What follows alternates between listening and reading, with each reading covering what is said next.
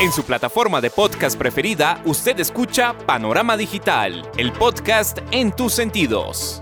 Análisis y opinión de los temas coyunturales de nuestra sociedad, en donde el periodismo está al servicio de la verdad. En su dispositivo de pantalla hay un escenario para la construcción de opinión pública con las voces de los protagonistas. A sus oídos llega Andrés Barrios Rubio, una voz con imagen y credibilidad. Panorama Digital el podcast en tus sentidos.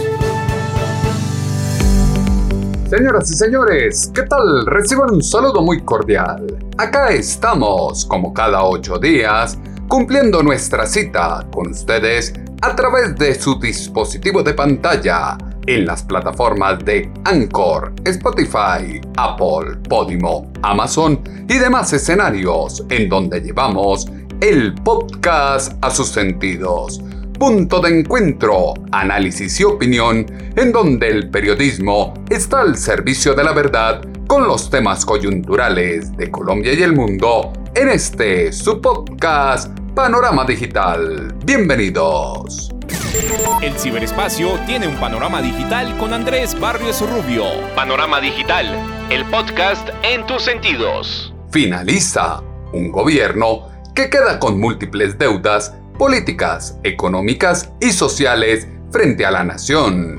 Una administración de Iván Duque Márquez que pasará la historia por ser el punto de cambio de divergencia frente a la concepción del Estado. Un entorno en donde se prometió mucho en campaña y se cumplió poco en las acciones de gobierno. Si bien hay mucha culpa en sus acciones desde la limitación política, la inexperiencia, también hay que reconocer que no fue fácil afrontar las objeciones a la JEP, mucho menos hacer frente al reagrupamiento de unas disidencias frente al proceso de paz, instituciones que fueron creadas más para hacer el bien a los grupos al margen de la ley que juzgar a quien corresponde en el marco del conflicto, elementos que llevan a pensar también en la pandemia, la reactivación económica y una nueva normalidad. El representante de la oposición, Julián Gallo, senador de los comunes, en su discurso, ejerciendo el derecho a réplica, dijo algo que debe ser analizado con pinzas. Para concluir, debo reconocerle lo único bueno que hizo usted durante estos cuatro años, presidente Duque, pavimentar el camino por el cual la oposición transitó a convertirse en gobierno. ¡Chao, Duque! ¡Chao, Duque! Una salida de gobierno que abre las puertas a la oposición y ahora debe demostrar que más allá del discurso hay una alternativa Duque pavimentó el camino que llevó a la oposición al gobierno. Es una verdad de apuño que enaltecieron los comunes, pero que tiene tanto de largo como de ancho. En la historia democrática de los colombianos quedará inscrito que fue en 2022 cuando se dio un giro de 180 grados en la concepción política, económica y social del país. Pronunciamiento del constituyente primario en las urnas que debe ser analizado desde los detonantes que condujeron a esa expresión de cambio. Sobre los hombros de Iván Duque Márquez siempre pesará el estallido de una bomba social sin precedentes que evidenció la falta de preparación y experiencia de un Nobel político que sucumbió ante las dificultades y dejó con múltiples deudas a la casta dirigencial que profesa la ideología de extrema derecha. En su dispositivo de pantalla no puede faltar Panorama Digital, el podcast en tus sentidos. Búscalo en todas las plataformas de podcast. Panorama Digital, el podcast en tus sentidos. La inexperiencia en cargos públicos del ungido del uribismo tiene en su haber inconmensurables errores que invisibilizan los escasos aciertos que deja la administración de quien conquistó lo que se creía imposible, consolidar un gobierno con peores índices de reputación a los propiciados por Andrés Pastrana Arango y Ernesto Samper Pisano en su momento. Ambiente de polarización en el que circundó aquel político que sin preparación se encontró con la presidencia de Colombia, demarcó una compleja agenda de problemas económicos y sociales que excitó el inconformismo de una nación de extremos que llevó al reduccionismo emocional y racional el proceso de paz y su implementación, transitó las afugias de la pandemia y solidificó el errático proceder dirigencial que acompañó la construcción de una nueva normalidad. El presidente Iván Duque Márquez, en su posesión, invitaba a mirar a futuro para un desarrollo y dedicación al urgente para avanzar. Hoy Colombia tiene que ser un país que mire hacia el futuro. Yo lo anunciaba hoy en el discurso de posesión. Mientras Colombia sigue muchas veces enfrentando problemas que han envejecido mal, otros países están avanzando y desarrollándose hacia la cuarta revolución industrial.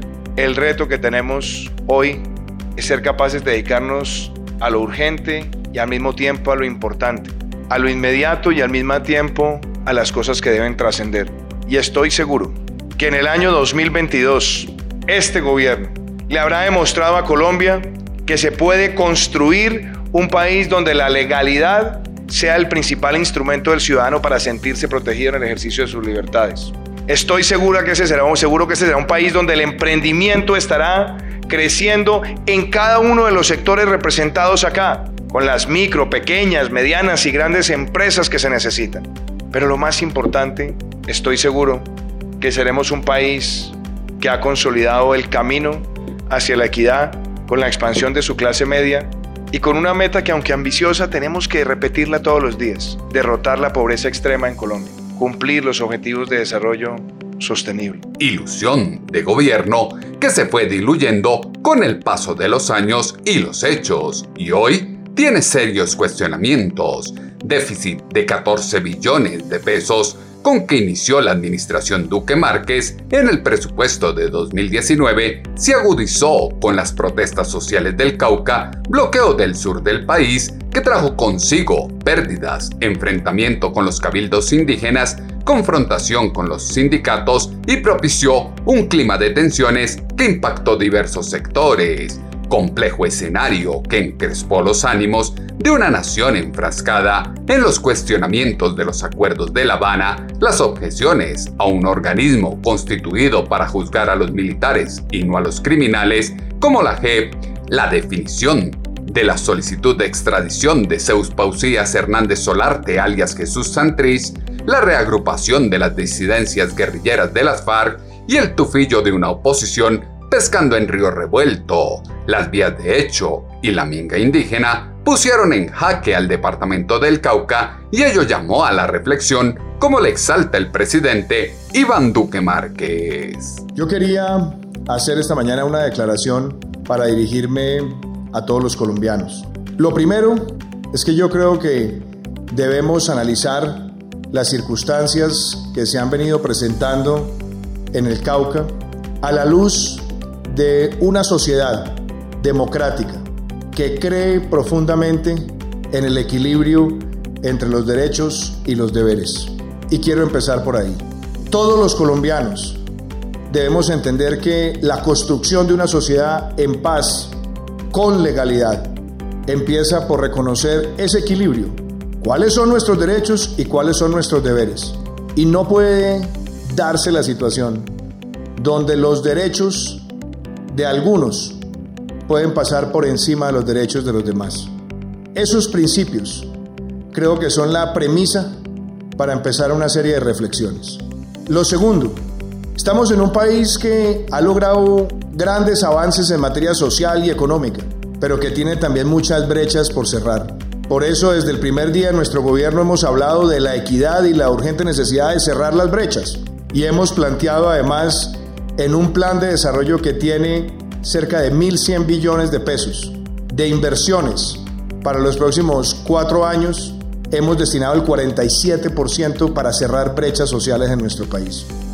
Pero hemos sido claros, no podemos aceptar las vías de hecho como un mecanismo de aproximación y de negociación al Estado. Y nos preocupa que en esa región, en esa región haya grupos armados al margen de la ley que pretendan sacarle provecho a esa tensión y que además representen una amenaza a la población. Equidad y cerrar las brechas, algo que se tenía detectado, pero nunca fue efectivo en el gobierno Duque Márquez.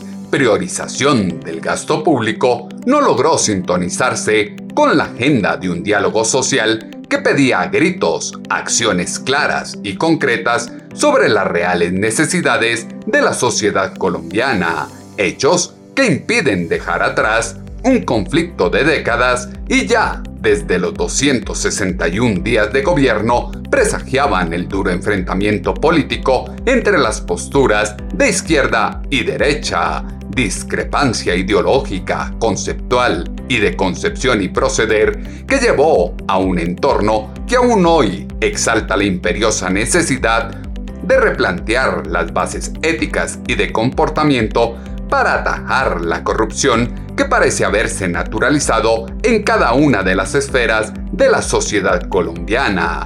Colombia no queda bien después de la administración de Iván Duque Márquez, fue lo que indicó en Canal Capital el analista Gabriel Cifuentes. Creo que institucionalmente recibimos una Colombia magullada, políticamente una Colombia rota y socialmente una Colombia dividida. Pero más allá de eso, me gustaría también señalar que Iván Duque deja un país con el 60% de informalidad, el 42% de pobreza y 17% de pobreza extrema, con un líder social asesinado cada 36 horas y con las cifras de desplazamiento más altas de la última década. Creo que deja un país además con enormes retos en lo económico, enormes retos en lo social, enormes retos en materia de relaciones internacionales y en términos también de seguridad para los líderes y lideresas sociales. Las cifras no respaldan una administración que tuvo muy buenas intenciones, pero no pasó de ello complejo panorama político y social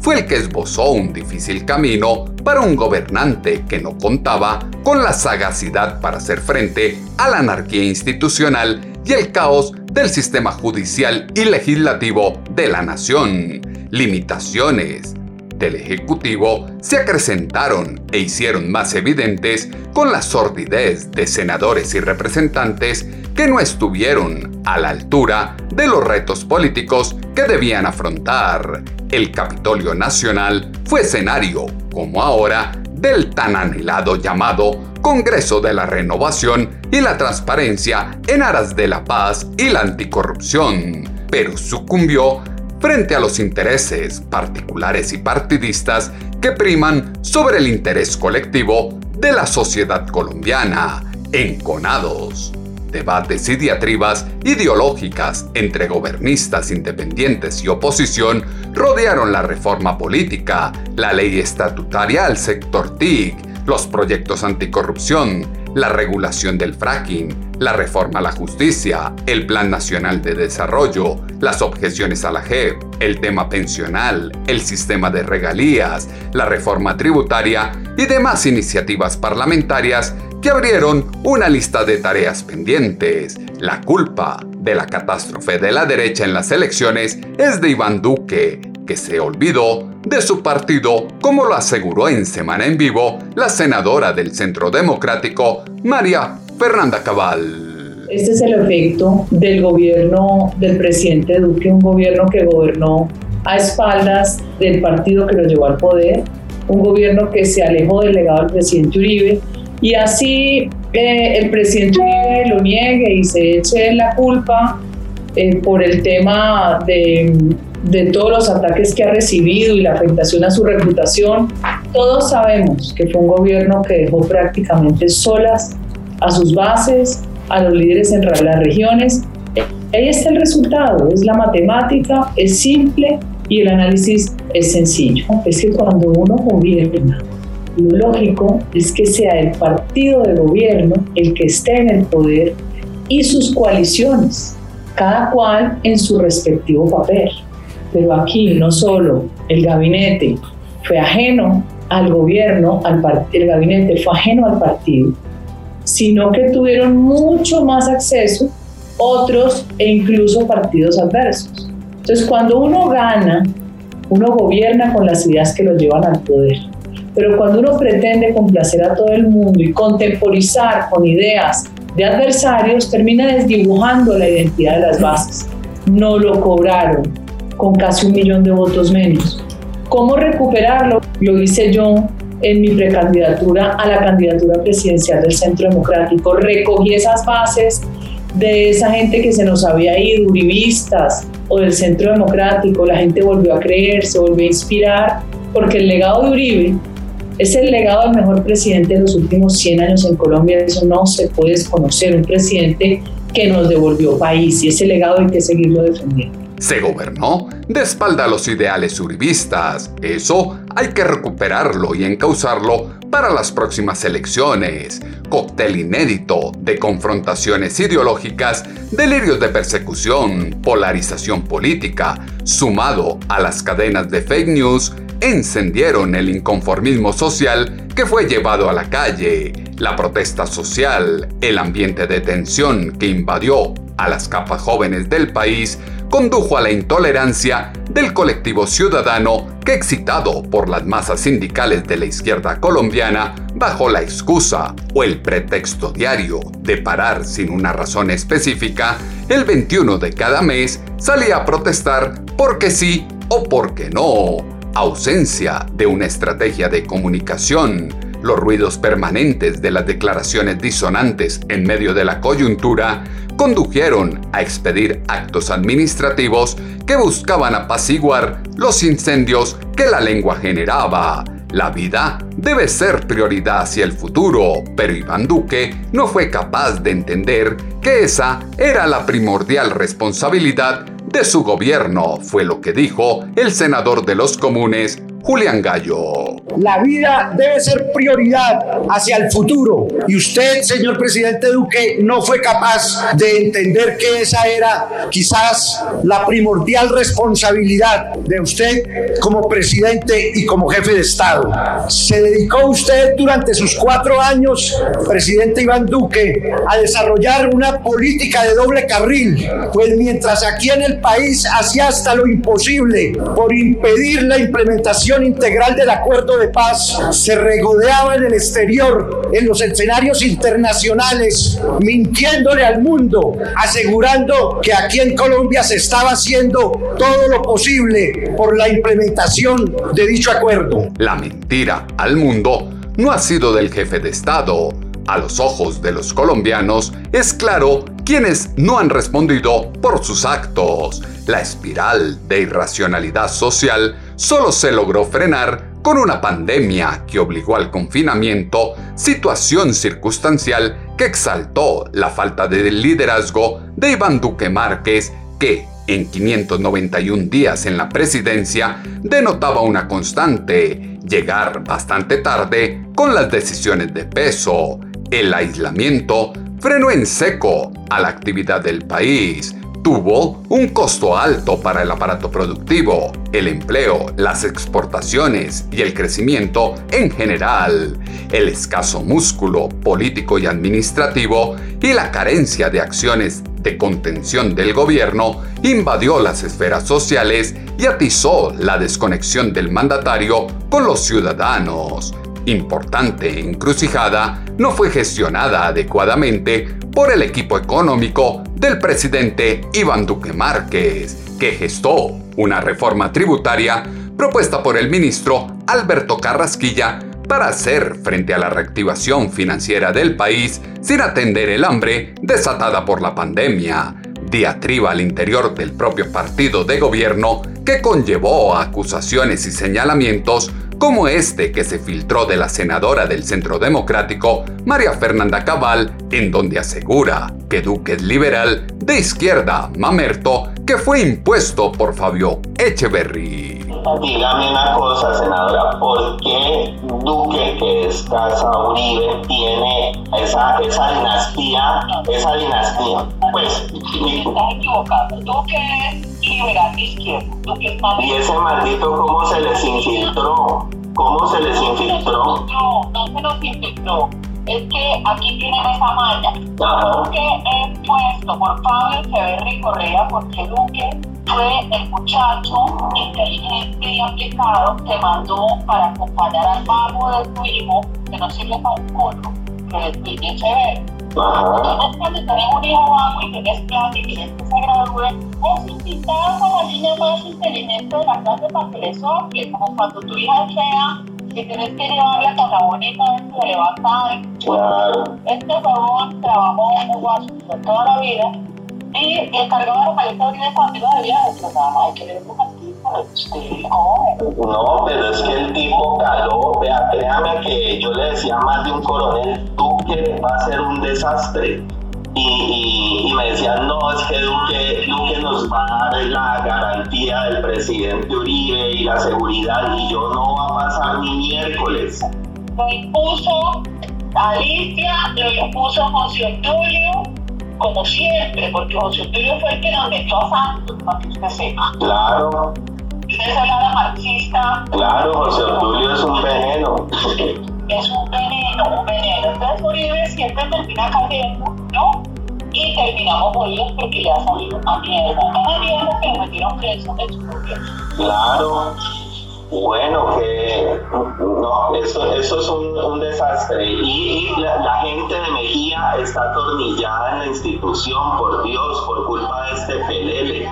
Y no hay nada que hacer hasta que no se largue. Pues yo te digo, o ganamos o nos vamos a todos. El muchacho inteligente y aplicado que mandó para el carajo la estabilidad democrática de los colombianos, la estructura social y tributaria de la nación, no logró ser ajustada a la realidad de inversión del Estado y la capacidad de ingresos que tienen los sectores desfavorecidos, las comunidades campesinas, los indígenas y los sectores afrocolombianos localizados en los ecosistemas ambientalmente estratégicos y que son víctimas de saqueo de tierras por parte de grupos violentos que se esconden en causas sociales.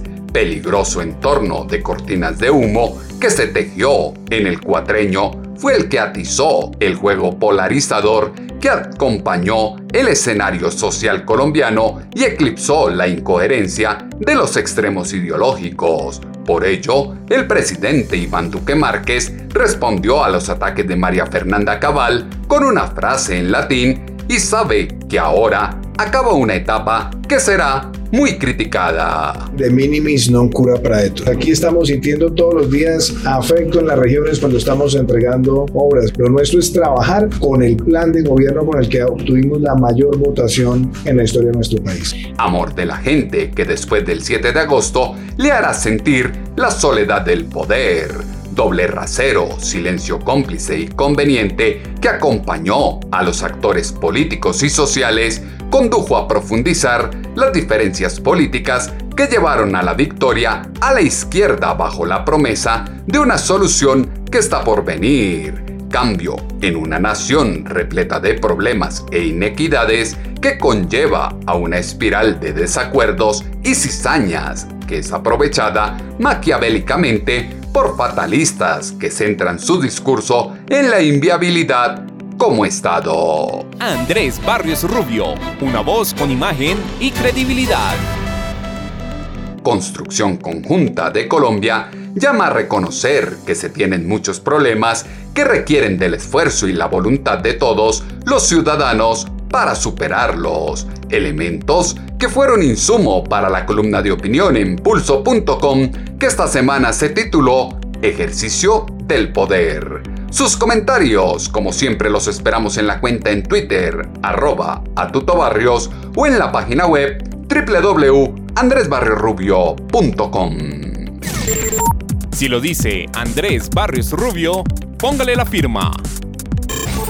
El momento por el que atraviesa Colombia requiere de un mayor pensamiento escéptico y racional, dejar de lado la superstición que da tanto valor a la palabra de los bandidos que hoy fungen de legisladores sin dejar de lado el talante pendenciero y mitómano desde el que no admiten la crítica. Grandeza de la democracia estará en encontrar una vía de convivencia en la que antes que polarizar se logre unificar a los colombianos. La sociedad requiere de actores políticos que se alejen de las incoherencias del poder y encaucen la materialización de hechos que den solución a las necesidades de un pueblo profundamente agobiado. Crisis política, económica y social que trajo consigo la pandemia y el desgobierno que ahora llega a su fin llama a establecer un gran pacto nacional serio, comprometido con causas sociales y ambientales. Colombia necesita la construcción de un nuevo etos democrático que dé a la nación algo más que una reforma estética. Las plataformas de podcast tienen su panorama digital con Andrés Barrios Rubio.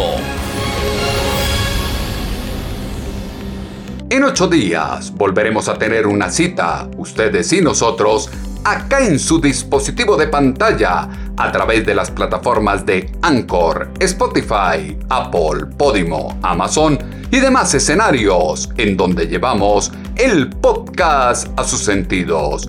Punto de encuentro, análisis y opinión, en donde el periodismo está al servicio de la verdad con los temas coyunturales de Colombia y el mundo en este su podcast Panorama Digital con Andrés Barrio Rubio. En su plataforma de podcast preferida, usted escucha Panorama Digital, el podcast en tus sentidos. Análisis y opinión de los temas coyunturales de nuestra sociedad, en donde el periodismo está al servicio de la verdad. En su dispositivo de pantalla hay un escenario para la construcción de opinión pública con las voces de los protagonistas. A sus oídos llega Andrés Barrios Rubio, una voz con imagen y credibilidad. Panorama Digital, el podcast en tus sentidos.